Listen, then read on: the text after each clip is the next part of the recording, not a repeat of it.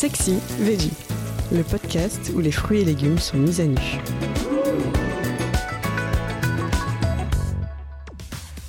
L'abricot, quelles sont les grandes recettes pour choisir ce petit fruit?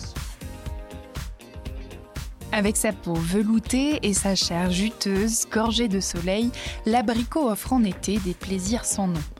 Pour repérer les plus beaux spécimens, il ne faut surtout pas se fier à leur couleur, qui diffèrent selon leur variété et non selon leur stade de maturité.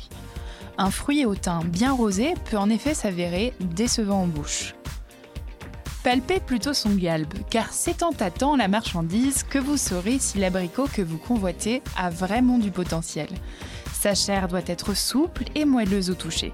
Si elle laisse des marques sous vos doigts, passez votre chemin. Enfin, fiez-vous à son parfum, si c'est fruité, c'est ok.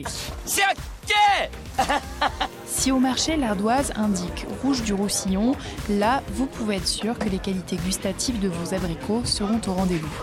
Cette origine est en effet la seule à avoir obtenu le label AOP. Elle garantit une cueillette à la main et un taux de sucre minimum.